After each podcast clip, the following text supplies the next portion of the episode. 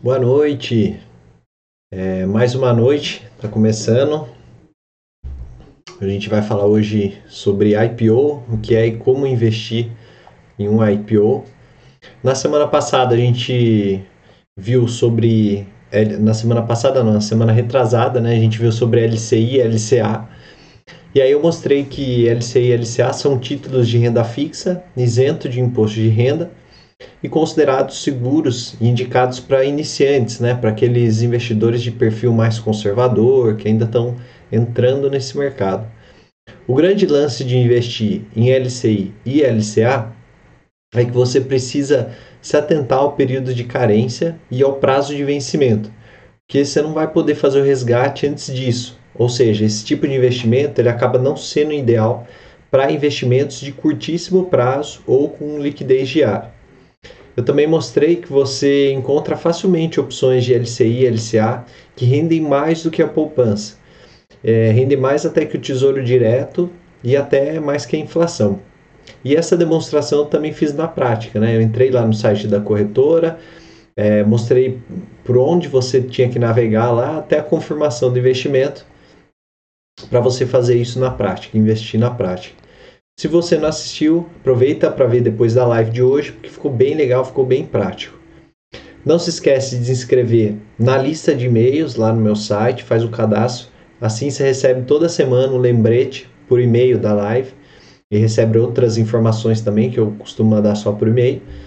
É, então vamos começar a live de hoje. Para quem não me conhece ainda, eu sou Murilo Massareto. Essa aqui é uma série de lives semanais para a gente falar sobre investimento, principalmente para quem está começando a investir. E hoje o tema é sobre IPO, que são as ofertas públicas iniciais. Na semana passada, nas últimas semanas aí, né, pipocaram notícias, né, teve um monte de notícias nos sites tal, é, nos sites de finança, sobre o IPO da Pets, que é a maior rede de pet shops e levantou na bolsa um valor de 3 bilhões na, na sua abertura de capital. Mas não para por aí, porque é, tem mais, mais de 40 empresas que entraram com pedidos de análise na CVM para realizar os seus IPOs só nos últimos dois meses. Então, sim, tem muita empresa é, querendo entrar para a bolsa, querendo abrir capital e colocar suas ações é, para vender no mercado. Então, na live de hoje, eu vou deixar mais claro tudo que envolve o IPO, para que você fique por dentro desse movimento que está acontecendo e também que você possa aproveitar caso surja alguma oportunidade de investimento. Então, para começar, eu quero mostrar o que é um IPO. Bom, o termo IPO ele vem do inglês Initial Public Offering ou oferta pública inicial. Basicamente, isso quer dizer que é o momento em que uma empresa abre o seu capital pela primeira vez por meio de venda de ações que são negociadas na bolsa de valores.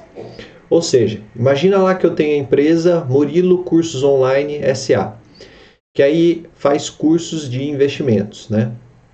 Aí chega um momento que eu decido abrir capital da empresa para outros sócios através da bolsa de valores. Isso quer dizer que eu abro mão de parte do controle da empresa, por exemplo, se eu tinha 100% das ações da companhia, e aí vamos supor que eu fique com 60% das ações da empresa e 40% eu distribuo no mercado. Para vender esses 40% da empresa através da bolsa de, de valores, eu preciso fazer uma oferta pública inicial, que é o IPO. É como se eu chegasse no mercado e dissesse: galera, estou abrindo uma oportunidade para serem meus sócios na minha empresa. Quem quiser é só comprar na bolsa de valores pelo preço tal no dia tal. É basicamente isso. Então, normalmente, as empresas que fazem o IPO, elas estão num estágio de maturidade avançado já, né? São empresas mais parrudas, é, os seus negócios já estão mais maturados. E aí essas operações no Brasil, historicamente, são bastante grandes, podendo chegar a centenas de milhões de reais. Né? No caso da, da Pets, por exemplo, que eu citei no começo, movimentou mais de 3 bi 3 bilhões de reais é, na abertura de capital. Então, assim, o, o, dono da Pets, né, o cara que era o sócio lá, ele colocou um percentual da empresa à venda e por esse percentual, os investidores que quiseram se tornar sócios da empresa pagaram um total de 3 bilhões, divididos entre as ações. Né? Então teve investidor comprou 100 ações, outro comprou 10 mil e por assim vai, cada um pagou o proporcional à quantia daquelas ações adquiridas. Então, resumindo, o IPO é o Initial Public Offering, é uma sigla em inglês né, para oferta pública inicial, e ele acontece quando a empresa vende ações para o público pela primeira vez, também conhecido como abertura de capital. Agora, vamos entender o motivo por trás das empresas quererem abrir o seu capital e fazerem o IPO, né? Então, por que, que uma empresa ela decide fazer o IPO? Na verdade, não existe uma única resposta para essa pergunta, porque depende muito depende muito de cada empresa. Espera aí, deixa eu ver aqui está. Então, na verdade, não existe uma única resposta para essa pergunta, né? Depende muito de cada empresa. As motivações são muito diferentes entre si. Então, é, geralmente, o principal motivo da, da abertura de capital é captar recursos, é pegar grana no mercado. Esse processo, assim como outro, ele possui vantagens e desvantagens. Então, eu vou listar aqui, vou começar listando aqui as principais vantagens do IPO para a empresa. Então, qual que é a principal, a, a, primeira vantagem principal, né? É o acesso ao capital. É, ou seja, é viabilizar recursos para financiar projetos certamente está nas principais motivações, né, nas motivações mais recorrentes empresas, das empresas que, a, que realizam IPO. Então imagina lá que eu tenho a Murilo Cursos Online e agora eu quero expandir meu negócio. Quero fazer uma plataforma online, é, igual o, o que é o YouTube hoje, mas só com os meus cursos. Né? Eu quero uma plataforma, mas só com os meus cursos. Aí também quero fazer um aplicativo próprio para que as pessoas controlem suas finanças, acompanhem seus investimentos. Né? Para financiar esses projetos, para financiar essas ideias, eu teria que captar bastante dinheiro. Vamos supor que custe um milhão para fazer tudo isso que eu imaginei. Só que a minha empresa ela gera apenas 100 mil de lucro por ano para investir, reinvestir no negócio. Né? Ela tem lá o faturamento, mas sobra 100 mil de lucro para reinvestir. Então, para eu conseguir juntar esses 1 milhão, ia demorar muito, ou seja, né, eu, eu consigo 100 mil por ano, ia demorar no mínimo 10, 10 anos para conseguir juntar 1 milhão e aí conseguir tirar esses planos do papel. Né? É um recurso é, é, é um recurso limitado. Então, uma solução seria usar capital de terceiros, ou seja, emprestar do banco ou emitir uma debênture, né, emitir uma dívida da empresa, é, mas isso envolve altos custos com, com os juros do banco, né? Além das restrições de crédito, além das restrições de crédito, né? Porque não é qualquer um que consegue um milhão emprestado do banco. Ainda mais se fazer um projeto que é, o projeto você tem que provar que você tem a certeza daquilo que vai retornar, que você vai conseguir pagar esse milhão. Então, a abertura de capital ela surge como uma alternativa. Por quê? Porque ao emitir as ações, né, ao, ao colocar elas à venda, você aumenta o seu capital próprio e admini, admite novos sócios. Então, se você pensar bem, é uma fonte de recursos que não tem limite, desde que desenvolva projetos viáveis e rentáveis, né? desde que você é, vá gerando dinheiro, não tem limite você sempre vai encontrar investidores interessados em financiar. Então, nesse caso, trata-se novamente de uma boa alternativa aos empréstimos de terceiros. Por quê? Diferente destes, né, os acionistas eles podem ser mais flexíveis em termos de rendimento e pode inclusive abrir mão do retorno em um curto prazo se entender que estão investindo no longo prazo para a performance futura da empresa. Então, por exemplo, se você pegar Amazon, Tesla, Netflix, essas empresas estão entre as oito maiores em valor de mercado. E elas não remuneram os acionistas com base em dividendos. Na última década, eles não pagaram dividendos. Então, o que, que isso quer dizer? os acionistas foram lá, né? Colocou a, as ações à venda no mercado, os acionistas foram lá, compraram essas ações, ou seja, entrou dinheiro para a empresa, entrou grana para a empresa. Essas empresas utilizaram dinheiro para expandir os seus negócios, né? A Amazon foi lá e, e, e expandiu o seu negócio, a Tesla foi lá e lançou o foguete, a Netflix foi lá e expandiu o negócio, financiaram esses projetos e os acionistas não receberam nada em troca além da valorização da ação. Então, como é que você recebe como sócio, né? Você tem duas formas de você ganhar dinheiro. Ou você é, recebe os dividendos, né? Então você investiu a ação naquela empresa, aquela empresa é, gerou lucro e aí ao dividir o lucro, né? Ao distribuir o lucro, você fica com uma parte proporcional em forma de dividendos e outra forma é a ação se valorizar. Então, assim, esses investidores de Amazon, Tesla, Netflix, eles não ganharam nada de dividendos. Todo o lucro que foi gerado dessas empresas foi reinvestido nela. Só que, em compensação, eles ganharam com a valorização da ação. Né? É, então, você pegar essas três empresas aí e ver o crescimento delas, foi um crescimento exorbitante, principalmente aí no, no, nos últimos 12 meses. Então, é, isso quer dizer né, que o.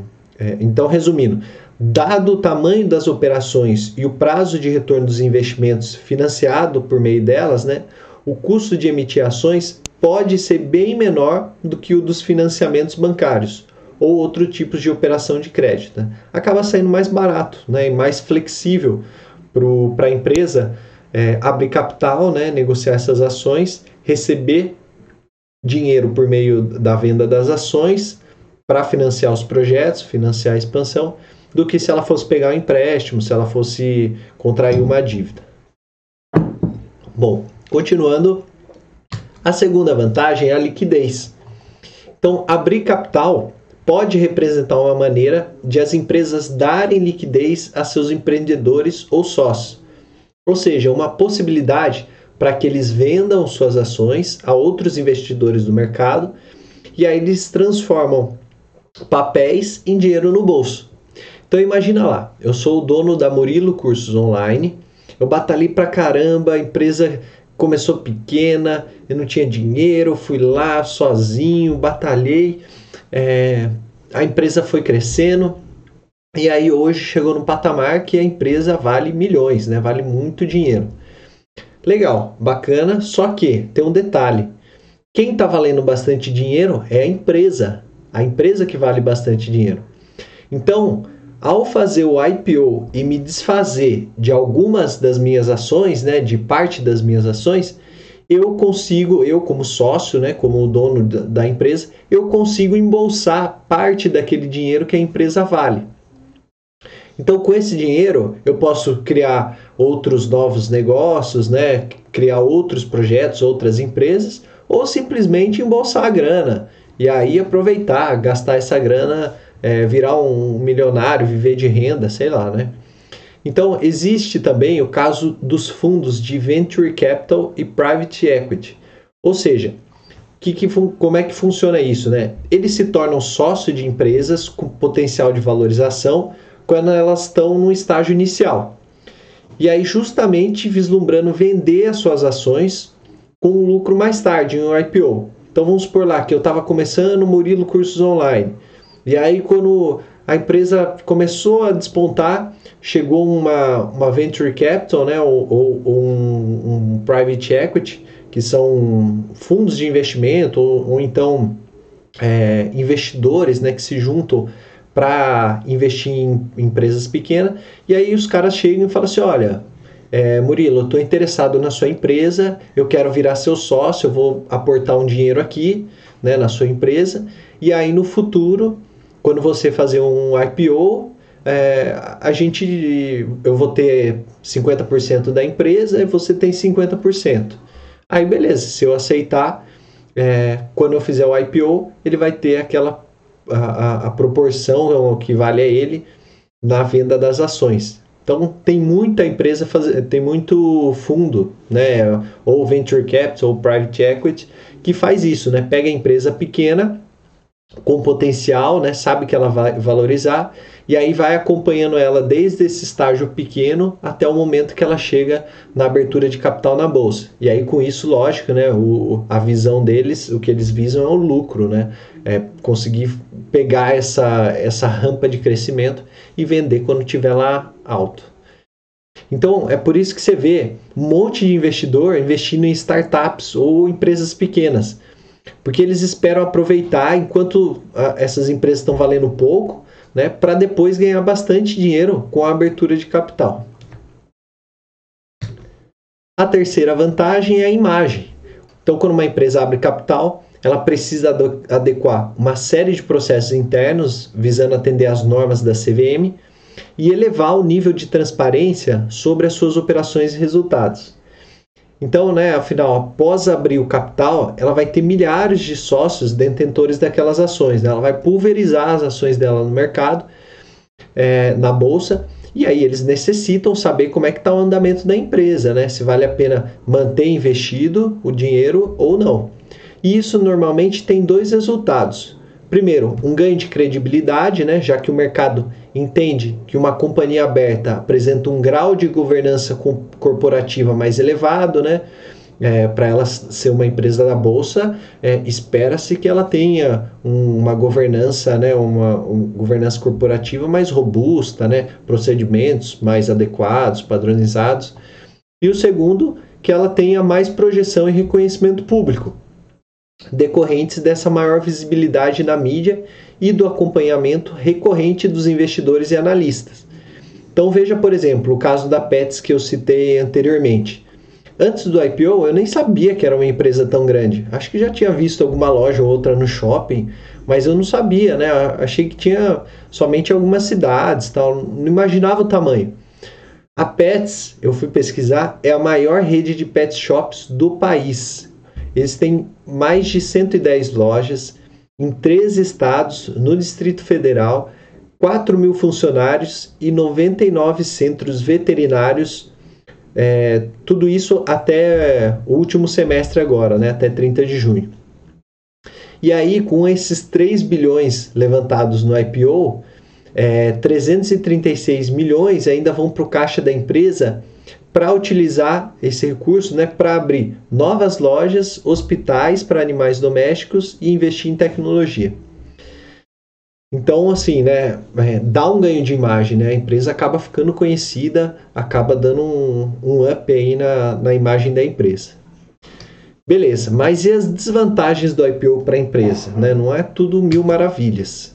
Bom, a primeira desvantagem é a imagem de novo. Então, enquanto a abertura do capital ela traz um ganho de imagem, ela traz também maior visibilidade. E aí é o que dizia o tio Ben lá do, do Homem-Aranha, né? Grandes poderes trazem grandes responsabilidades.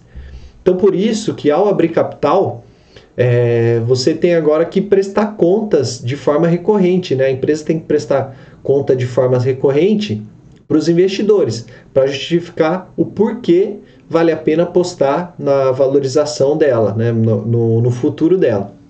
Além disso, qualquer deslize na administração pode representar um risco para os negócios. Então, recentemente, é, todo mundo deve se lembrar aí o caso da Vale. A Vale teve grandes desvalorizações por conta das tragédias ambientais causadas pelas falhas no negócio. As ações da Petrobras também caíram muito desde a divulgação dos esquemas de corrupção né, que rolava na empresa. É, teve o, o fatídico dia do Wesley Day, né, que foi ele era é, um dos um dos é, como que fala um dos donos ou presidente lá da JBS e aí, quando saiu aquele, aquele caso de corrupção lá, que ele divulgou a delação, também derrubou o valor das ações significativamente.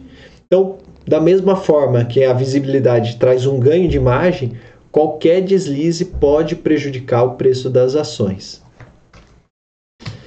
Depois, segunda desvantagem: o processo é caro e burocrático. Infelizmente, esse processo ele exige uma grande quantidade de trabalho. Então, conforme a gente vai ver até o final da aula, E isso pode distrair os líderes da empresa dos seus negócios, o que pode prejudicar os lucros.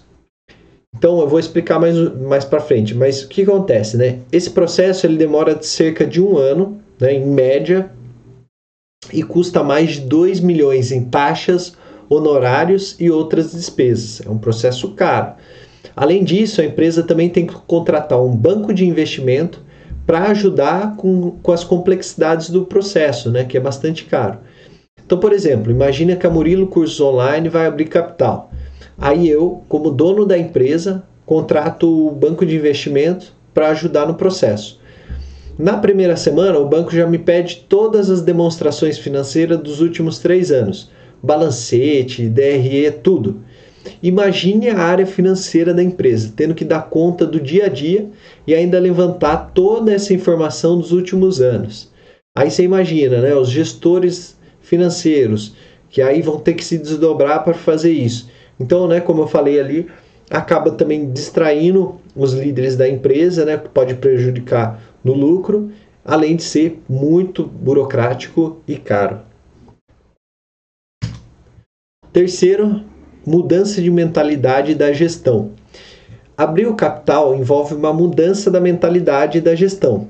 Por quê? Porque ela vai passar a ter de fornecer informações próprias para o mercado e a conviver com novos acionistas. Então, assim, é, vai mudar o processo, vai mudar é, é, a forma como com que a empresa trabalha, com que a empresa divulga as informações e isso precisa mudar na mentalidade das pessoas que trabalham lá também, principalmente da gestão. Então, essa transparência de divulgar os resultados, é, tomar decisões que afetam outros sócios, envolve uma mudança na gestão da empresa. Não dá mais para esconder coisa debaixo do tapete, tomar decisão para favorecer algo ou para favorecer alguém. O mercado vai olhar, vai perceber e vai reagir no preço da ação. Então precisa dessa mudança de mentalidade. É, e por último, a última desvantagem é a falta de sigilo nos negócios. Uma empresa com ações negociadas na bolsa, ela enfrenta apurações e regulamentos muito mais intensos da CVM e dos acionistas.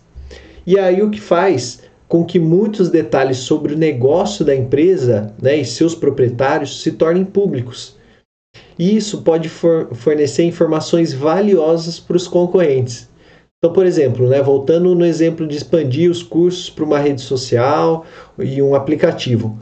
Quando eu exponho o meu projeto de expansão para justificar o IPO, eu dou margem para que os competidores saibam a minha estratégia futura e possam se adiantar ao movimento.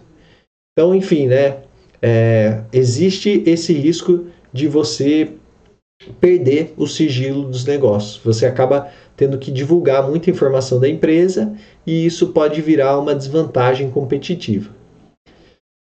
Então, essas foram as principais vantagens e desvantagens, mas agora eu vou falar sobre os requisitos para uma empresa abrir o seu capital na bolsa de valores. Então, para fazer um IPO, a empresa deve cumprir uma série de requisitos legais e regulatórios. Além disso, ela deve ainda apresentar uma série de exigências relacionadas à emissão de relatórios financeiros que tem que ser auditado externamente, aspectos fiscais, governança corporativa, controles internos, conformidade, recursos humanos e tem também a própria estrutura societária. Então, por isso, eu fiz um resumo de três requisitos que a empresa deve levar em conta antes de fazer o IPO e isso é importante para você, como investidor, entender por tudo que a empresa passou até chegar no momento do IPO. Então, primeiro, a prioridade zero é ver se realmente convém. Antes de tomar qualquer iniciativa, a empresa precisa avaliar se realmente vale a pena abrir o capital, ou seja, se a venda de uma parte das ações da empresa aos sócios investidores realmente proporcionará maior riqueza patrimonial. Então, trata-se de, trata de uma comparação entre vantagens e custos, sendo as vantagens que a gente viu anteriormente, né, o acesso a capital, a liquidez, o ganho de imagem, a exposição à mídia. É, então, como primeiro passo, a empresa coloca tudo isso no papel, faz os estudos, né, os estudos preliminares, cálculos necessários e avalia se vale a pena ou não abrir capital. Depois, a empresa entendendo que vale a pena, que convém, ela precisa escolher um intermediário financeiro. Qualquer processo desse tipo deve ser realizado por meio de uma instituição financeira. Pode ser uma corretora, um banco de investimentos ou distribuidora de valores. É, essa instituição ela vai coordenar a operação. Então, é, além disso, né, essa instituição também vai orientar a empresa em todas as etapas. Então, a, a, é fundamental que a empresa escolha com cuidado. Por exemplo, eu tenho lá Murilo Cursos Online, coloquei tudo no papel e decidi abrir o capital. O segundo passo é escolher qual instituição financeira que vai me ajudar a fazer toda essa operação. O intermediário financeiro ele também cumpre a, função de fornecer credibilidade aos negócios, que muitas vezes podem ser pequenos e desconhecidos, por os padrões da bolsa, é claro, né? É, então, assim como auxilia também na, na, no valuation da empresa, ou seja, estimar o quanto que a empresa vale. E também na precificação da oferta, né? Precisa saber ali o quanto que vai valer a ação, fazer os estudos para chegar nesse valor. Em alguns casos, esses intermediários financeiros ainda podem assumir parte do risco da oferta ao garantir a compra das ações que não foram absorvidas pelos investidores no mercado. Então, assim, imagina que eu sou lá, a Murilo Cursos Online. Ninguém me conhece, ou quem, é, até conhece, mas é igual o caso da Pets, né? Não é todo mundo que sabe que tem esses cursos, tal, que conhece a abrangência da empresa. Aí, beleza, é, vou cumprir todos os requisitos, coloquei tudo no papel, chamei o, o banco de investimento. O que, que esse banco de investimento vai fazer? Ele vai dar credibilidade. Imagine que está lá o Murilo Cursos Online, né? poucas pessoas conhecem, mas está associado a um Itaú da vida. Então, pô, se o Itaú está fazendo ali, é sinal de que é, essa empresa tem credibilidade. Então, essa é a primeira, uma das funções né, do, do, da, desse intermediário financeiro, fornecer credibilidade. E além disso, vamos supor lá que eu fiz todo o processo de IPO, chegou lá na hora da oferta e aí era para vender é, 30, é, 40% das ações, eu vendi só 30%. Os investidores lá que ficaram interessados foi só 30%. Esse banco de investimento, ele ainda pode assumir parte do risco. E aí ele garante que assim, olha, beleza, você vendeu 30%, mas eu compro os outros 10%. É minha garantia. Vou fazer todo o estudo para você e aí eu garanto, se comprarem só 30%, eu compro os outros 10% das ações restantes. Então, segundo passo, escolher um intermediário financeiro.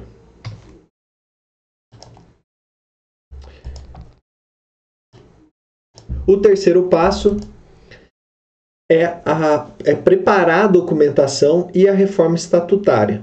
Então, para solicitar o registro de companhia aberta, né, a empresa ela tem que obedecer observar vários procedimentos. Precisa, por exemplo, entregar demonstrações financeiras em padrões já definidos, além de submeter essas demonstrações a uma auditoria externa e independente, então imagine lá que a Murilo Cursos Online fazia todos os controles em uma planilha de Excel.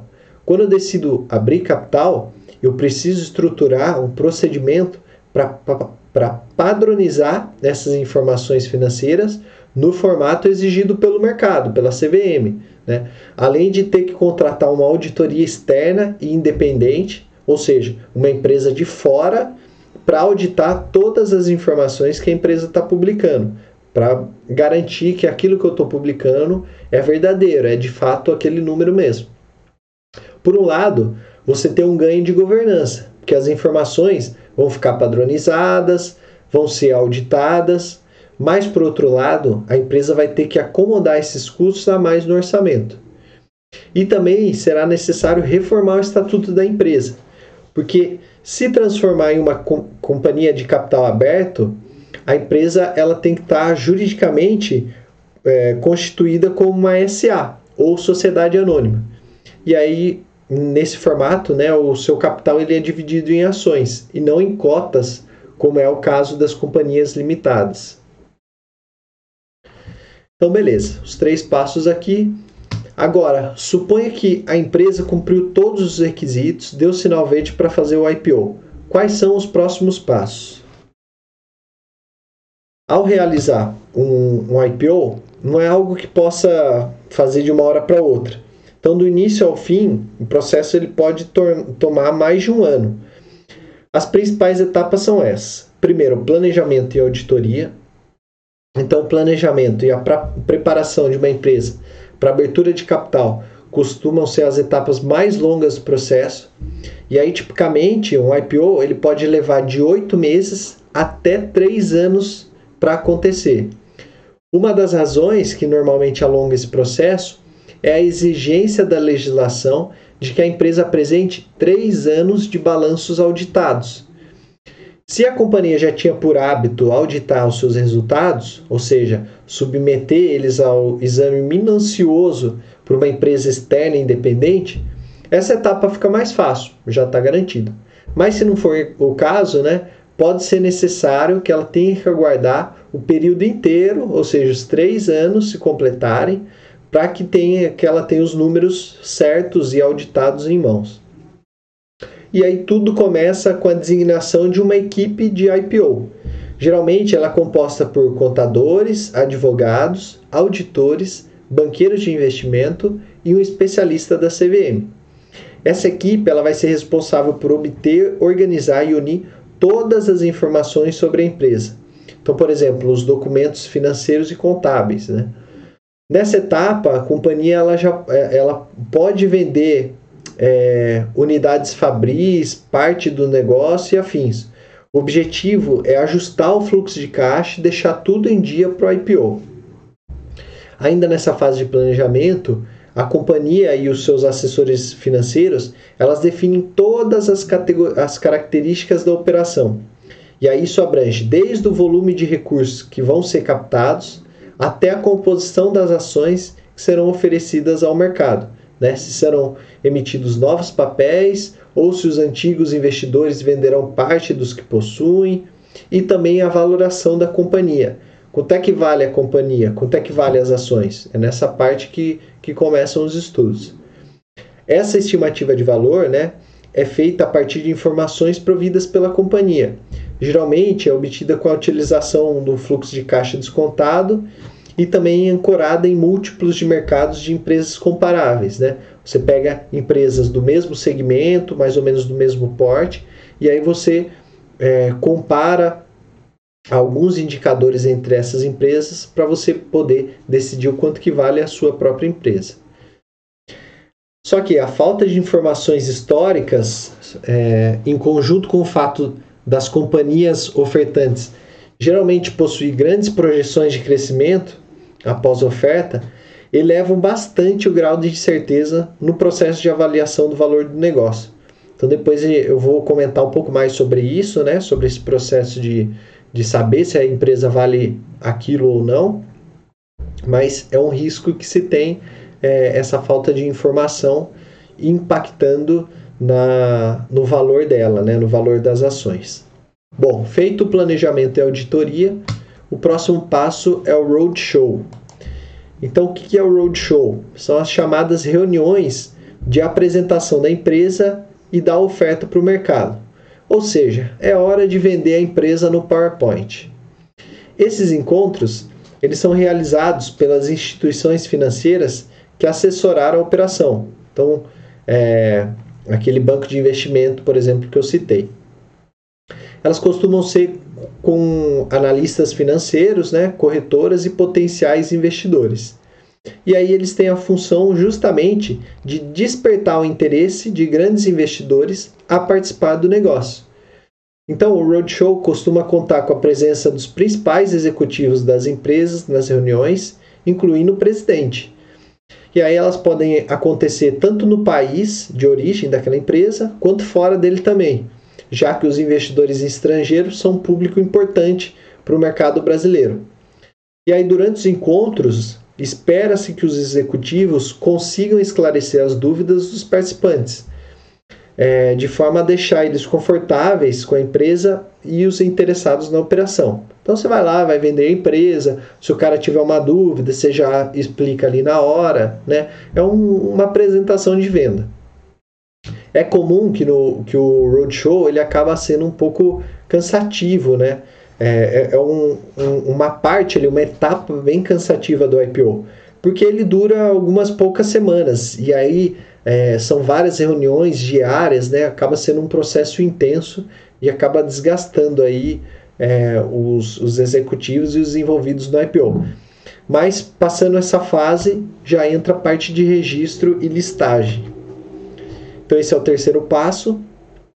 Além de solicitar o registro da companhia junto à, CVM, né, a Comissão de Valores Mobiliários, é, ou seja, é a empresa que regula o mercado de capitais, a empresa também precisa solicitar sua listagem na B3, que é a Bolsa Brasileira. Apenas quem está devidamente listado pode ter os seus papéis negociados no pregão. Então, nesse processo, a companhia pode escolher em qual segmento de listagem da B3 ela pretende ingressar. E são cinco, cinco segmentos: é o nível 1, nível 2, novo mercado, Bovespa mais e Bovespa mais nível 2 e cada um faz exigências específicas de governança corporativa. Né? Então, por exemplo, é, pode mudar ali a, a, quantidade e o tipo de informação que eles devem divulgar, a estrutura societária que podem ter, o tipo de ações que podem emitir e a quantidade de papéis que devem permanecer em circulação no mercado. Então, a depender do que a, a empresa ali vai, vai aceitar fazer ou não, né? é, ou, ou vai se encaixar melhor ou não, ela escolhe o segmento de listagem. E aí, ao optar pelo IPO, a empresa também deve emitir um aviso ao mercado. Né? Ela é, informa sobre a abertura de capital e a previsão de estreia. O quarto passo é o prospecto. O prospecto é o documento mais importante de um IPO. Muitas vezes ele tem centenas de páginas. E a gente vai ver isso daqui a pouco. Isso porque a proposta é que ele apresente as informações essenciais para que o investidor entenda a companhia que está abrindo capital e aí também de, que, de modo que ele use essas informações para tomar uma decisão de investimento bem embasada. Então, as informações contidas no prospecto são basicamente de dois tipos. Uma parte é sobre a empresa e outra sobre a oferta em si. Elas envolvem, por exemplo, é, perspectivas e planos da companhia, dados sobre a situação do mercado em que ela atua, os riscos do negócio, o quadro administrativo da empresa, as condições da operação, etc. Né? Ao elaborar o, documento, as companhias elas, elas precisam seguir uma estrutura pré-estabelecida que determina tanto o conteúdo quanto a forma de apresentação. Então, basicamente, aquele PowerPoint lá que eles apresentaram no Roadshow é um resumão desse prospecto. E aqui que está o detalhe do detalhe. E é aqui também que a maioria das pessoas que querem investir não vão ler. Sabe quando você baixa um aplicativo e sai dando aceitar nos termos e condições e nem lê? E aí depois reclama que seu celular foi hackeado, ou que o celular está invadindo sua privacidade, você aceitou e não leu. Então, especificamente sobre oferta, né, o, o, uma sessão aí do prospecto acompanhada de perto pelos investidores que você não pode ignorar é a que elenca os fatores de risco. É, seja das ações, né, o risco das ações, o risco da companhia, o risco do ambiente econômico ou da própria operação. Então, mesmo sendo preguiçoso, leia pelo menos os fatores de risco. Eu vou mostrar aqui rapidinho um prospecto, que é o da Pets. Ó, então, como vocês podem ver, ó, esse prospecto ele tem 668 páginas. Eu não vou passar tudo isso aqui, né? Mas só para vocês verem aqui o índice, ó, tem as informações, informações da companhia, considerações sobre estimativas, sumário, informações sobre oferta. Essa é a primeira fase, lembra? A primeira parte, lembra? Aí tem composição, principais acionistas, é, quantidade, descrição da oferta, aprovação, várias informações, fatores de risco relacionados à oferta e às ações. Então, essa é uma das partes importantes, né, o fator de risco. Depois, a apresentação das instituições participantes da oferta, relacionamento entre a companhia e os coordenadores, é, vários relacionamentos aqui, informações adicionais, identificação dos administradores, destinação dos recursos. Essa é uma parte importante também, porque você vai saber para onde está indo o dinheiro que ela está arrecadando. E aí fica um, um, sinal de alerta aqui. O que, que acontece? Muitas vezes as empresas abrem capital para captar, é, abrem, é, se abrem no mercado né, para captar recursos para pagar dívidas. Então, assim, toda vez que você vê uma empresa onde é na destinação de recursos tá para pagamento de dívida, já abre um, já liga um alerta, analisa melhor porque pode ser uma roubada, né? Ela está tentando às vezes só melhorar ali o caixa, pagar as dívidas e não tem muita perspectiva de futuro. Aí tem estatuto social, minuta da ata, demonstrações financeiras. Então aqui já começa a segunda parte, né? A primeira parte da oferta Aqui já é as, as informações da companhia. E ó, como você pode ver também, dos últimos três anos.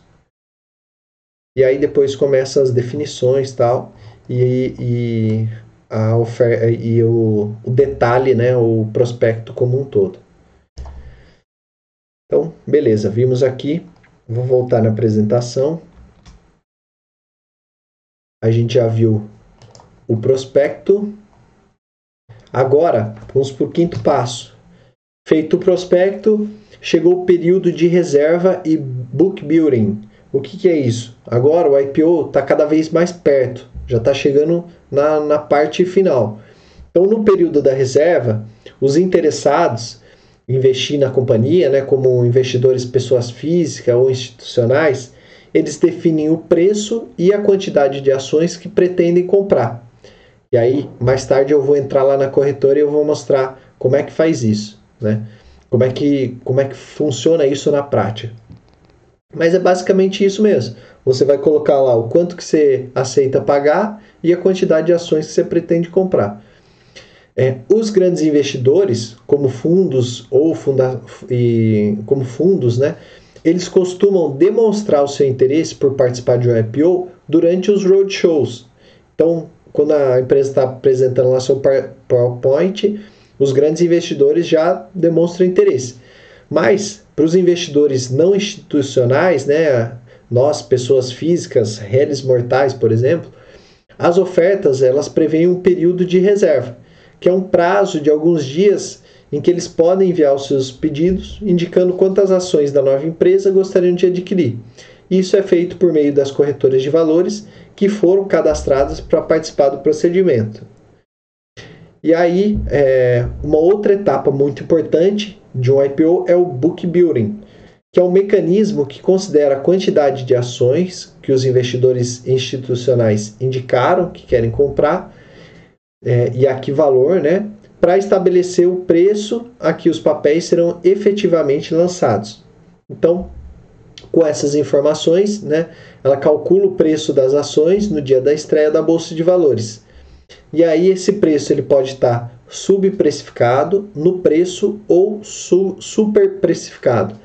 Geralmente as empresas elas costumam eh, eh, ofertar papéis subprecificados, ou seja, abaixo do preço que realmente valem, é, justamente para dar maior, maior incentivo, né, para que tenha maior aderência no mercado. E aí, em uma data também prevista nos documentos da oferta, esse valor é divulgado, bem como a quantidade de ações que os investidores não institucionais de fato vão conseguir comprar. E aí, dependendo da demanda, pode ser necessário realizar um rateio.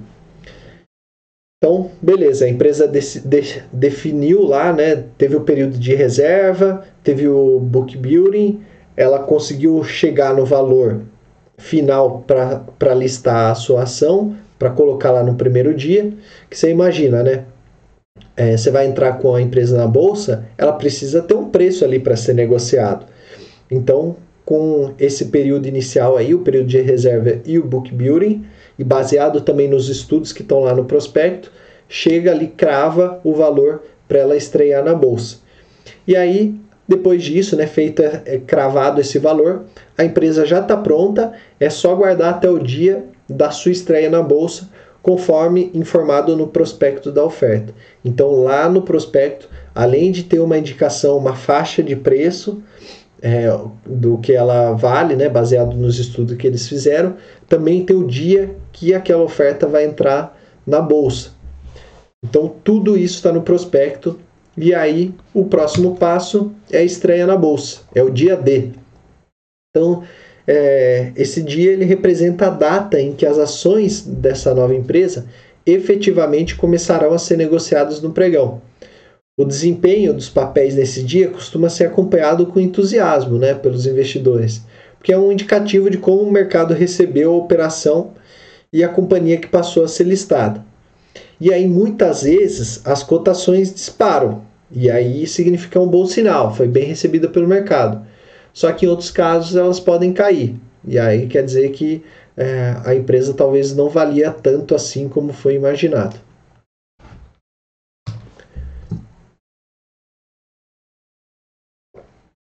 Antes de continuar, eu queria deixar claro só um detalhe. É, a oferta de ações em um IPO ela pode ser classificada de formas diferentes, dependendo da origem dos papéis e do destino dado aos recursos levantados. Então, é, as ofertas primárias, é, ela representa a venda de novas ações emitidas pelas, pela companhia no mercado. O dinheiro obtido nesse tipo de operação, ele vai para o caixa da empresa e aí aumenta o seu capital social, né, o capital social da empresa. E os recursos, normalmente, eles são usados para a expansão dos negócios por meio de novos investimentos. Então, no caso da Pets, que a gente citou lá, quando ela abriu capital, no início do mês, ela fez uma oferta primária. Ou seja, ela não estava listada ainda na bolsa, ela fez uma oferta primária. São ações novas que foram emitidas, foram colocadas à venda na bolsa pela primeira vez. Já as ofertas secundárias, né, diferente das primárias, são uma venda de ações que já existiam. Então, as empresas, nesses casos, não realizam um aumento do, de capital, os papéis normalmente pertencem a sócios que, por alguma razão, querem reduzir ou se desfazer da sua participação no negócio. Em vez de ir para o caixa da companhia, como acontece nas ofertas primárias, o dinheiro da operação vai para o bolso do proprietário dos papéis vendidos. Então, toda vez que eu compro ou vendo ações que não sejam em um IPO ou em um follow-on, que é quando a empresa já existente emite novas ações, eu estou negociando uma oferta secundária. Por exemplo, quando eu, Murilo, pessoa física, compro uma ação da Petrobras, por exemplo, eu estou comprando de uma oferta secundária. Ou seja, alguém tinha a ação que foi oferecida na abertura de capital e foi negociando até que chegasse na minha mão. Esse dinheiro que eu paguei por essa ação, ele não vai para o caixa da Petrobras, mas para a conta do investidor que vendeu para mim. Essa é a diferença da oferta secundária. É, é, e, e, essa oferta secundária é a maioria das operações do dia a dia, onde os investidores é, compram e vendem ações sem que isso se reflita em dinheiro entrando no caixa da empresa. Para exemplificar, tem um exemplo fácil. Uma oferta primária é o carro original de fábrica. Ele acabou de sair da montadora e aí quando eu compro ele, o dinheiro vai direto para o caixa da montadora. Quando eu revendo esse carro, seria a oferta secundária ou seja, o dinheiro não vai mais para Chevrolet, para Volkswagen, para Fiat, ela vai para o meu bolso. É a mesma coisa com a ação, tá? E aí, será que vale a pena investir no IPO? Então, muitos investidores eles ficam animados com a possibilidade de um IPO, porque existe a chance né, de você comprar ações por um preço muito baixo e ver os preços subirem de forma rápida e substan substancial. Esse é o que todo mundo quer, né? É, o, é, é, a dica ali, né? O negócio quente, né? A recomendação, o que, que, que, que vale a pena? Quero ganhar dinheiro fácil, sem, sem trabalhar. O que, que vai subir aí nos próximos dias? É esse o pensamento é, do que as pessoas acham que acontece no IPO. O que muita gente não sabe é que essa pode ser uma aposta perigosa caso você não entenda o lado positivo e negativo desse investimento. Quem está pensando em comprar ações lançado no IPO precisa, em primeiro lugar, avaliar o tipo de investimento que pretende fazer e aí seus objetivos tem que saber, eles estão focados no longo prazo e o IPO seria uma oportunidade de garantir papéis de uma companhia para mantê-los por bastante tempo. Ou então, se seus é, objetivos são de curto prazo e você está pensando numa venda imediata. Então, analisa isso, né? O, se os seus objetivos estão focados no longo prazo, então você está pensando lá no IPO é, em comprar é, ah, suponha que você fez a análise e viu que no IPO está bem abaixo do valor que você acha que vale aquela empresa. E aí você entende que você vai manter aquela ação na empresa por um longo período de tempo, que é uma empresa que pode se tornar uma grande pagadora de dividendos. Então, beleza, você deixa lá no longo prazo, é, você entendeu que dentro daquele objetivo faz sentido investir no IPO. Ou então você está pensando no curto prazo olha, eu quero, é, eu vi que aquela é, aquela ação foi precificada, é, foi subprecificada, né? Tá valendo, tá, a empresa vale mais do que foi definido o preço. E aí eu vou entrar nesse IPO porque assim que sair no primeiro dia vai estourar e eu já vou vender a ação. Então no curto prazo estou pensando nisso. Né? Então vai de você avaliar isso, né? entender isso como uma estratégia Agora, para quem pensa no IPO como uma chance de se tornar sócio de uma empresa e crescer junto com ela, é preciso considerar alguns aspectos. Primeiro, a simetria de informações. Normalmente, não se possui um histórico longo de informações de uma empresa que está abrindo capital, justamente porque ela é nova no mercado. Como a gente viu, né, tem a necessidade de apresentar informações sobre os três últimos anos, que pode dificultar saber como a empresa reage em períodos econômicos distintos. Então, você vai, se a gente pegar aqui os últimos três anos de, de Brasil, né, a gente teve vários fatores que influenciaram. A gente é, não pegou nenhum ano, é, não pegou uma, uma grande expansão do PIB, para saber como é que se correlaciona com o negócio da empresa. É difícil você analisar só com três anos, né? É muito pouco. E aí também deve se levar em conta que por conta disso, os atuais sócios da empresa, eles sabem muito mais sobre ela do que o mercado em geral. E isso re representa uma assimetria de informações. Ou seja, né, as informações elas não estão simétricas entre os dois lados o sócio sabe mais do que os futuros investidores. É difícil ainda saber como a empresa que está entrando na bolsa está em relação aos seus concorrentes, principalmente se ela pertencer a um setor com poucas companhias já listadas no pregão. Então você imagina a Pets, é, sobre pet shops. Não tem nenhuma empresa de pet shop que estava listada na bolsa. Então é difícil você saber é, se ela está bem ou não perante ao concorrente, né? Porque ela é única. Então, por isso, todos os interessados é, em investir em IPO precisam acompanhar de perto as análises elaboradas por especialistas. Eles têm acesso às mesmas informações disponíveis para o público, mas eles conhecem profundamente o mercado e conseguem entender melhor a situação das companhias e emitir opiniões embasadas sobre elas. Então, assim, ou você estuda, né, pega o prospecto, lê aquele prospecto, faz uma análise bem embasada, estuda sobre a empresa, entende sobre o mercado, ou você precisa ir atrás de um especialista, alguém que saiba fazer isso por você. Segundo, existem os flippers. O que são os flippers? São investidores é, interessados em participar do IPO com o objetivo de rapidamente se desfazerem das ações. Então, no mesmo dia em que elas começam a ser negociadas no pregão, os caras já vão lá e já vendem. São os chamados flippers. Então, os, os flippers eles existem porque é bastante comum que as ações de uma empresa que faz o IPO elas subam no primeiro dia de negociação. Isso acontece porque, em geral, a companhia só avança com o processo de abertura de capital quando sente que o mercado está aquecido. A empresa não é boba, né? ela não vai entrar na, na bolsa de valores quando está no momento ruim ou o mercado está desaquecido.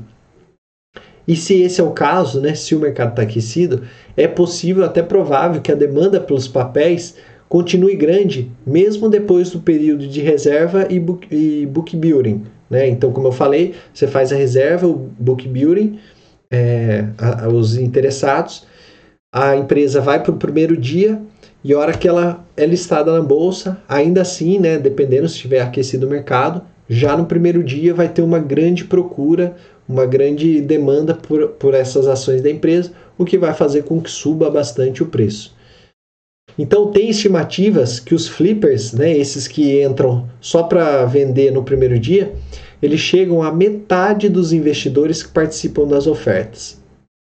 E quanto mais interessados tiverem é, em comprar as ações, maior a tendência que as cotações subam no primeiro dia de negociação. No Brasil, tem casos de papéis cujos preços avançaram mais de 20% só no primeiro dia. No caso da Pets, por exemplo, foi impressionante. Foi é, mais de 21% já no primeiro dia. A, a empresa valia, é, foi listada, é, acho que é 13,75 e, e fechou a 16,75, um negócio assim. Mas já no primeiro dia teve um aumento de 21%, 21,82%. Terceiro, desvantagens de um IPO para investidores. Como a ação nunca foi negociada publicamente, existe um desconhecimento em relação a alguns fatores importantes para análise de uma ação, como a volatilidade e a demanda. Então, às vezes, o valor das ações ele dispara no dia da abertura de capital mas ele despenca no chão alguns dias depois. Por isso é importante avaliar, além de tudo, qual é o risco que você está disposto a correr e qual é a estratégia que melhor se encaixa no seu perfil e objetivos.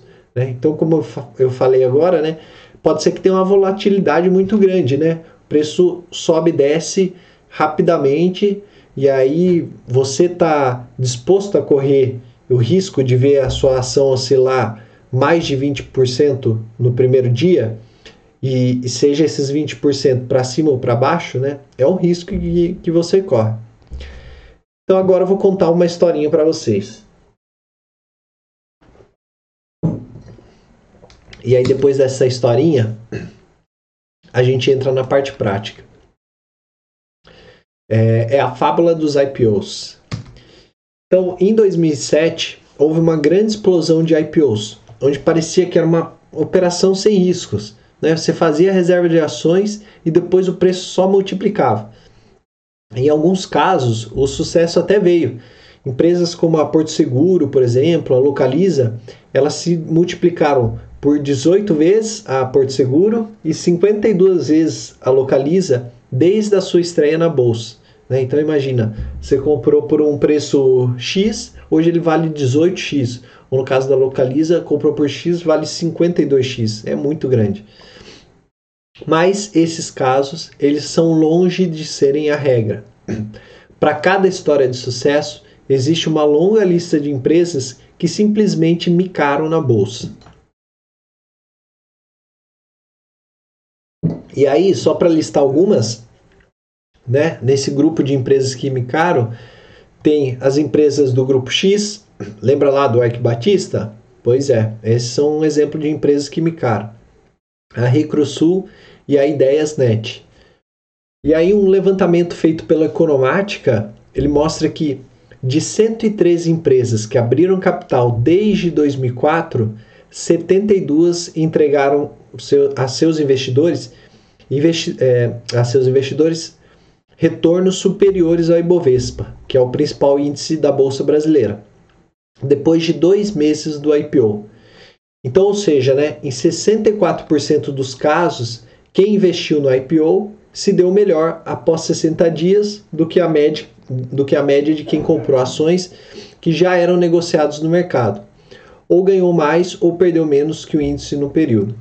Então imagina lá, né, que você dessas empresas aí, dessas 113 empresas, teve uma galera que já comprou no que já fez a reserva, né? Comprou antes de ela ser negociada na bolsa. E aí, para quem fez essa reserva e, e entrou no IPO, acabou é, 64% acabou se dando bem depois de dois meses. Só, só que após seis meses do IPO, o percentual de novatos que entregaram um desempenho melhor do que a média da bolsa caiu para 56%. E aí ficou uma divisão já entre negócios que foram bem e que não foram vantajosos, já ficou mais ou menos meio a meio. Então, por isso que a orientação dos especialistas é que o investimento num IPO seja apenas um entre vários outros dentro de uma carteira de renda variável. Então, você não deve a, a sua alocação em IPOs, ela deve ser coerente com a sua tolerância de investidor ao risco, né? Então, nunca esquecer de diversificar e controlar a sua exposição de patrimônio aos riscos do investimento. Não vai pegar tudo que você tem lá e já investir no, no IPO, né? É, você diversifica. E o histórico dos IPOs no Brasil, ele demonstra que com boa frequência participar da abertura de capital de empresas é um bom negócio, mas está longe de indicar um lucro certo. Até a segunda semana de setembro, 12 empresas abriram capital na Bolsa de Valores esse ano e outras 45 estão com ofertas em análise na Comissão de Valores Mobiliários, a CVM. Se todas essas empresas entrarem, vai ter um aumento de 10% no número de empresas na B3 atual e um recorde anual no número de entrantes na B3. Então, assim, esse é um momento aquecido, um momento em que várias empresas estão entrando. Lembra que eu falei? As empresas não entram à toa na, na bolsa, elas esperam o mercado estar tá aquecido. Então a gente corre esse risco de que quando o mercado ficar aquecido, pode ser que apareça uma empresa que não vale tanto quanto parece. E aí, entre as estreantes, o benchmark de sucesso ficou com a Localweb, que é uma empresa de ligada a sites e tal, que após realizar o IPO em fevereiro, ela se valorizou mais de 250%. Então é como se você tivesse investido 10 mil reais em ações e pouco mais de seis meses depois estava valendo 35 mil reais. Só que nem sempre após um IPO o papel das empresas eles sobem. Uma série de fatores pode afetar o ânimo do mercado é, e definir a trajetória das ações estreantes. Em 2020 já foram realizados 13 IPOs. Desses, seis estão em baixa desde a abertura do capital. O papel que mais caiu foi o da construtora Moura de, de Burgs, com 53% de desvalorização. Então, olha só, né? Você tem estômago para isso, de correr esse risco? Né? Então, aqui nesse caso, se você tivesse investido 10 mil reais, você ia estar tá com 5 mil agora, 5.300 na conta se você é, aceita esse risco, né? Ou tanto de valorizar de 10 mil para 35, como de 10 mil para 5.300, né? É, beleza, você pode investir em um IPO. Das últimas ofertas, grande parte dos recursos acaba indo para o bolso dos sócios, em vez de financiar novos investimentos, diferentemente do que parece ser anunciado em um primeiro momento. No caso da Pets, por exemplo, cerca de 10% dos 3 bi arrecadados foi para o caixa da empresa, para investir em novas lojas, hospitais e em tecnologia. O resto foi para o bolso dos acionistas. Grande parte dos IPOs também acaba saindo com preços muito elevados, quando são levados em conta os últimos resultados das empresas. Mas, no geral, é, dificilmente os gestores de fundos de investimentos eles entram em ofertas. Eles olham diversas delas, mas IPOs possui uma série de problemas na sua concepção. Para começar, como eu falei agora há pouco, né, existe uma gigantesca assimetria de informação. A empresa conhece profundamente seus desafios, seus erros, o tamanho real das oportunidades. Enquanto isso, o mercado ele só tem alguns dias para analisar e descobrir se vale a pena ou não. O cronograma ele não favorece o investidor e aí as chances de você encontrar uma situação diferente da prometida, elas são grandes. Além disso, né, em diversos casos, a precificação é exagerada. E aí as empresas embutem premissas muitas vezes irreais de crescimento, ou seja, o preço inicial é muito maior do que realmente vale a empresa. Então, dito tudo isso, não parece fazer muito sentido entrar diretamente na oferta. O que acontece, né, o, o que os gestores é, geralmente fazem é esperar um ou dois trimestres para dar mais tempo de conhecer a companhia, ver os novos resultados e aí, se fizer sentido, eles montam uma posição mais à frente. Mas se você estudou, bebeu da fonte, né, leu lá o prospecto, conhece bem a empresa, o mercado, analisou os números, comparou com a análise de especialista e está confortável em participar do IPO, confie no seu estudo, confie no seu taco. A dica para o investidor que entrou em um IPO e viu os preços desabarem, né, como foi o caso ali daquela construtora, é, é ter paciência e analisar a situação da companhia antes de pular fora. Se a sua tese na hora de avaliação, da avaliação faz sentido, né, e a desvalorização se deu por causa de algum motivo diferente desse, espere até que o cenário melhore e as suas projeções se concretizem. Bom, e agora vamos para a parte mais interessante, que é como participar de fato de um IPO. Para isso, eu fiz uma série de passos para você seguir. Primeiro, precisa abrir a conta em uma corretora.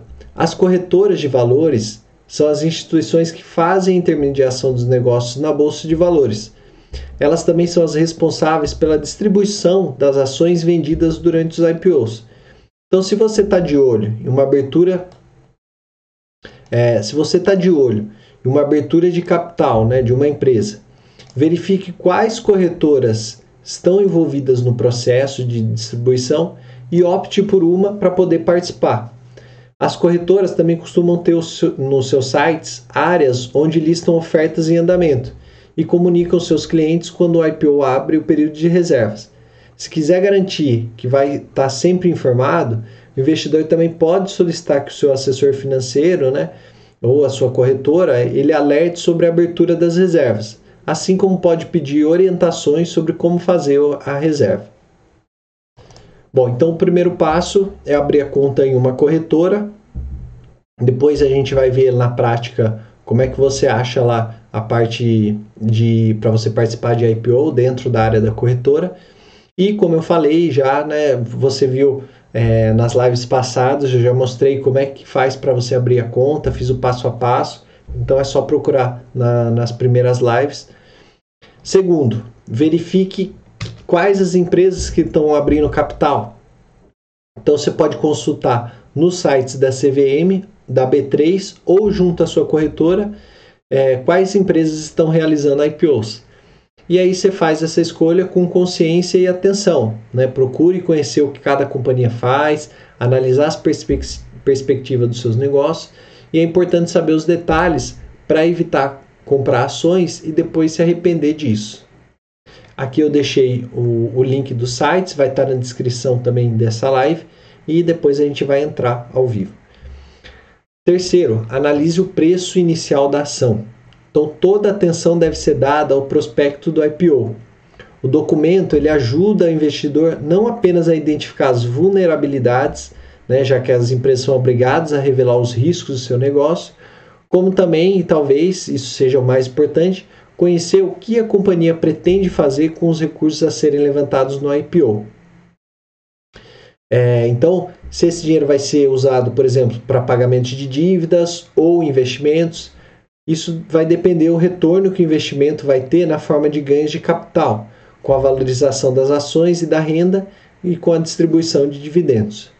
Se faltam informações para avaliar uma empresa que faz o IPO, é, e estabelecer um preço justo né, a se pagar por essas ações, a solução é usar os concorrentes como régua.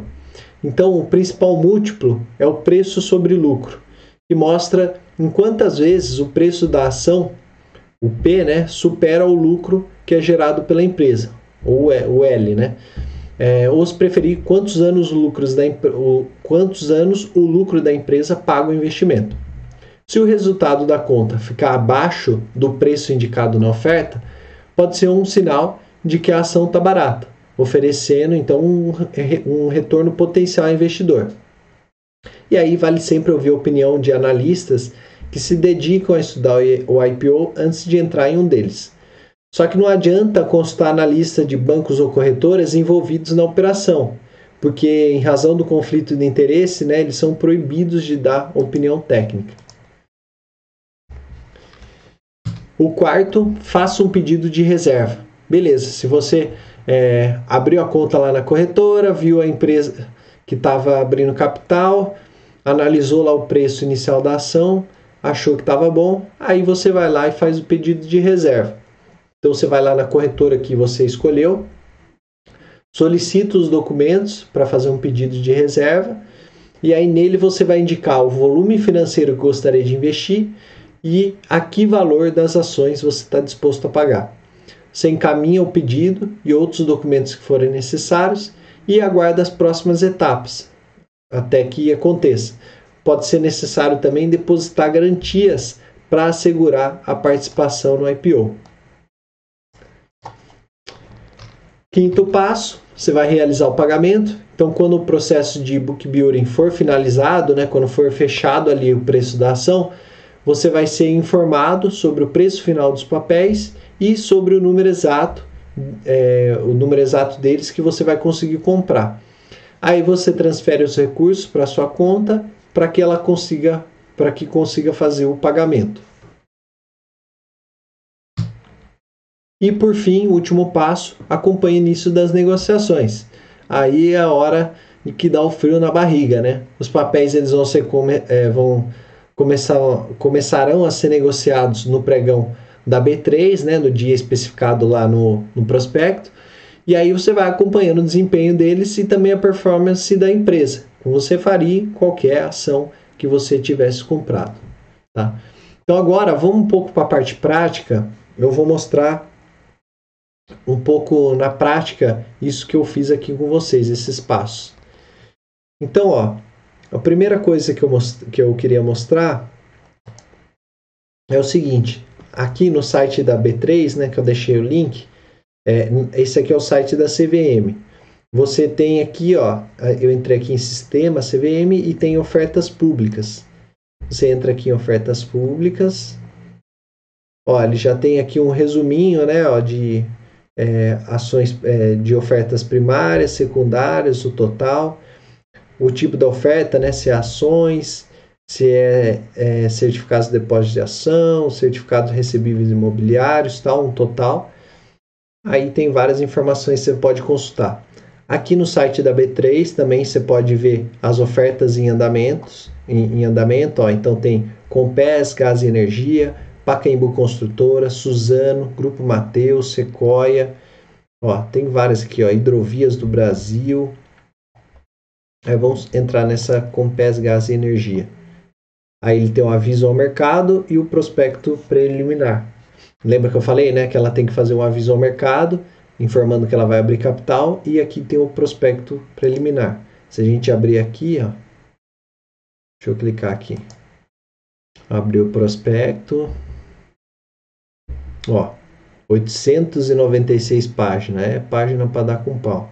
Aí, ó, tá vendo? É o mesmo formatinho, ó, com o sumário, as, as especificações da oferta, né, informações sobre a oferta depois as informações sobre a companhia, os resultados dos últimos três anos, ó, 2019, 18 e 17. Então, tudo aqui você consegue através do prospecto. E aí, agora eu vou entrar aqui na XP. Ó, então, entrei aqui na área de XP, né, essa área, a, a tela inicial. Então, aqui a gente está na área inicial, né? É, como vocês podem ver, não tenho nada aqui na XP. Eu abri é, essa conta aqui, foi que eu usei como modelo para vocês verem o passo a passo para abrir a conta. Então, ó, você pode vir aqui em produtos, ofertas públicas e aí tem oferta pública.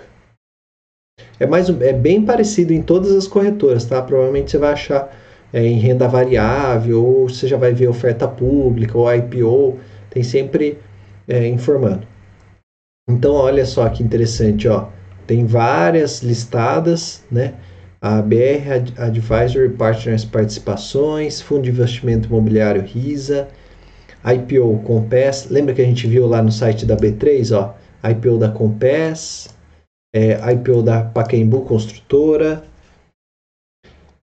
É, então vamos entrar aqui ó, nesse IPO Pacaembu Construtora, aderir. Olha, aqui ele já me dá o prospecto preliminar, o aviso ao mercado e o prospecto definitivo. Aqui tem um cronograma da oferta. A gente está hoje, dia 21 do 9, foi o encerramento de período de reservas. E aí, até o dia 30, ah, de reservas vinculados. Aí tem encerramento de período de reservas até o dia 30 do 9. Depois, dia 1 do 10, vai ter o book building. Dia 5 vai ser o dia que vão negociar, né? O dia D, o dia que vão negociar as ações. E no dia 6 vai ser a liquidação. Então, tá, tá próximo, né? Quem quiser investir, tá na hora aqui de fazer o investimento, participar do IPO.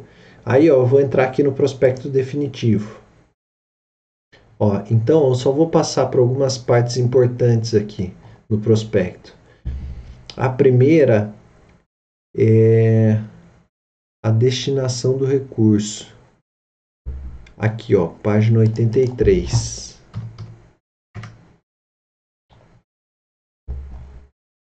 Página 83, destinação dos recursos. Então, ó, os recursos líquidos, é, após dedução das comissões, tal, tal, tal, com base no preço da ação de 9,10, que é o ponto médio da faixa indicativa, serão de aproximadamente 245 milhões. Para informações, olha, desses 245 milhões, é, 50% vai ser prospecção de novos empreendimentos e reforço do seu land bank, reforço do capital de giro e garantia de caixa mínimo na companhia, 30%, reforço da estrutura administrativa, comercial e de marketing da companhia e investimentos no processo de desenvolvimento das plataformas digitais da companhia e em novas tecnologias de produção. Então aqui ele já está mostrando como é que vai ser aplicado o dinheiro que eles é, estão captando. Então aqui ó, é, parte vai para o caixa, parte vai para novos empreendimentos, parte vai para estrutura administrativa, comercial e de marketing da companhia, e também parte vai para o processo de desenvolvimento de plataformas digitais. Né? Então parece estar tá, tá interessante, não é para pagar dívida, né? Ele está vendo aqui prospecção de novos empreendimentos, está investindo na parte digital, é, reforçando a estrutura, parece tá bem coerente. Depois, outro, outro ponto interessante são os fatores de risco. Deixa eu ver se eu acho aqui, ó. Aqui, ó, fatores de risco relacionados à oferta, 74. Ó, então aqui, ó, os fatores de riscos relacionados à oferta e às ações. Então eu não vou ler tudo, mas só para você ver, ó, tá falando aqui sobre o Covid, que pode levar a maior volatilidade no mercado. É, as ações nunca foram negociadas em bolsa é, e, portanto, o mercado ativo e líquido para as ações poderá não se desenvolver ou se desenvolvido pode não se manter. Então ele já está dando um, um, um, alerta aqui. É, riscos relacionados à situação da economia global poderão afetar a percepção do risco em outros países, especialmente nos mercados emergentes, o que poderá afetar negativamente a economia brasileira. E aí isso, consequentemente, vai ter oscilações no mercado de valores mobiliários. Havendo percepção do potencial de venda de quantidades significativas de ações após a conclusão da oferta e o período de lock-up poderá afetar negativamente o preço de mercado das ações. A companhia pode vir a captar recursos adicionais no futuro. Nananã. Então, assim, aqui ó, tem bastante risco, né? Você tem que ler todos esses riscos para você ficar a par se vale a pena ou não investir nessa empresa. Ó, a companhia pode não pagar dividendos ou juros sobre capital próprio aos acionistas titulares das ações. Então, assim, se você está pensando em uma empresa que paga dividendos, ela, aqui ele já alerta o risco de que pode ser que você não receba, pelo menos no curto prazo. Você ganharia mais com a valorização da ação do que com dividendos. É, tal, tal, tal. Vamos ver se tem mais alguma coisa. Ah, tem bastante riscos aqui, né? Olha aqui, ó, eventuais matérias vinculadas na mídia com informações equivocadas ou imprecisas sobre a oferta da companhia. Enfim, precisa dar uma boa lida aqui. Aí vamos supor que você liu, você vem aqui e, e tem que declarar que você teve acesso e está de acordo com as suas condições. Aí você vai colocar aqui compra de ativos. Espera aí. Aí, beleza. Aí o que acontece? Lembra que ele fala lá o valor que você deseja investir e o preço máximo? Então é aqui que você coloca. Então, ah, eu quero investir 10 mil reais. Aí você põe 10 mil reais. E o preço máximo, olha, eu aceito pagar no máximo 10 reais por ação. E aí você declara que recebeu o prospecto, tal, né, e demais documentos of oficiais da oferta. Vem aqui na assinatura eletrônica digita sua senha e dá um aderir. Aí você já entra no processo de IPO. E aí o que acontece? Se for definido no book building que o preço da ação ficou em 10,50 ou 11 reais, você não compra, né? Você é, você não vai participar do IPO porque o preço máximo que você definiu foi 10 reais. Se o preço ficar menor, entre 10 e menor que isso, né, você vai pagar o preço definido até, até darem os 10 mil reais. Então, suponha aqui que seja 10 reais e você tem é, 10 mil reais, você vai comprar é, mil ações, né? Isso, mil ações. Então, você vai ter lá no momento em que ele foi listado na bolsa, você vai ter direito a mil ações. Tá? E aí depois que você aderir aqui, colocar a sua assinatura eletrônica, é só dar um, dar um, um ok, é, é só aguardar o momento da listagem na bolsa. Então é isso, meus amigos. Obrigado por terem ficado aí. Hoje a aula foi bastante densa, mas deu para mostrar tanta parte teórica como a parte prática, como é que você participa de um IPO e por que, que é importante você entender desde a motivação da empresa, desde a parte da empresa até o momento do IPO em si, né, da visão do investidor. É, se tiver alguma dúvida, deixa aí no comentário. E eu te espero na próxima semana. Um abraço, até a próxima. Tchau, tchau.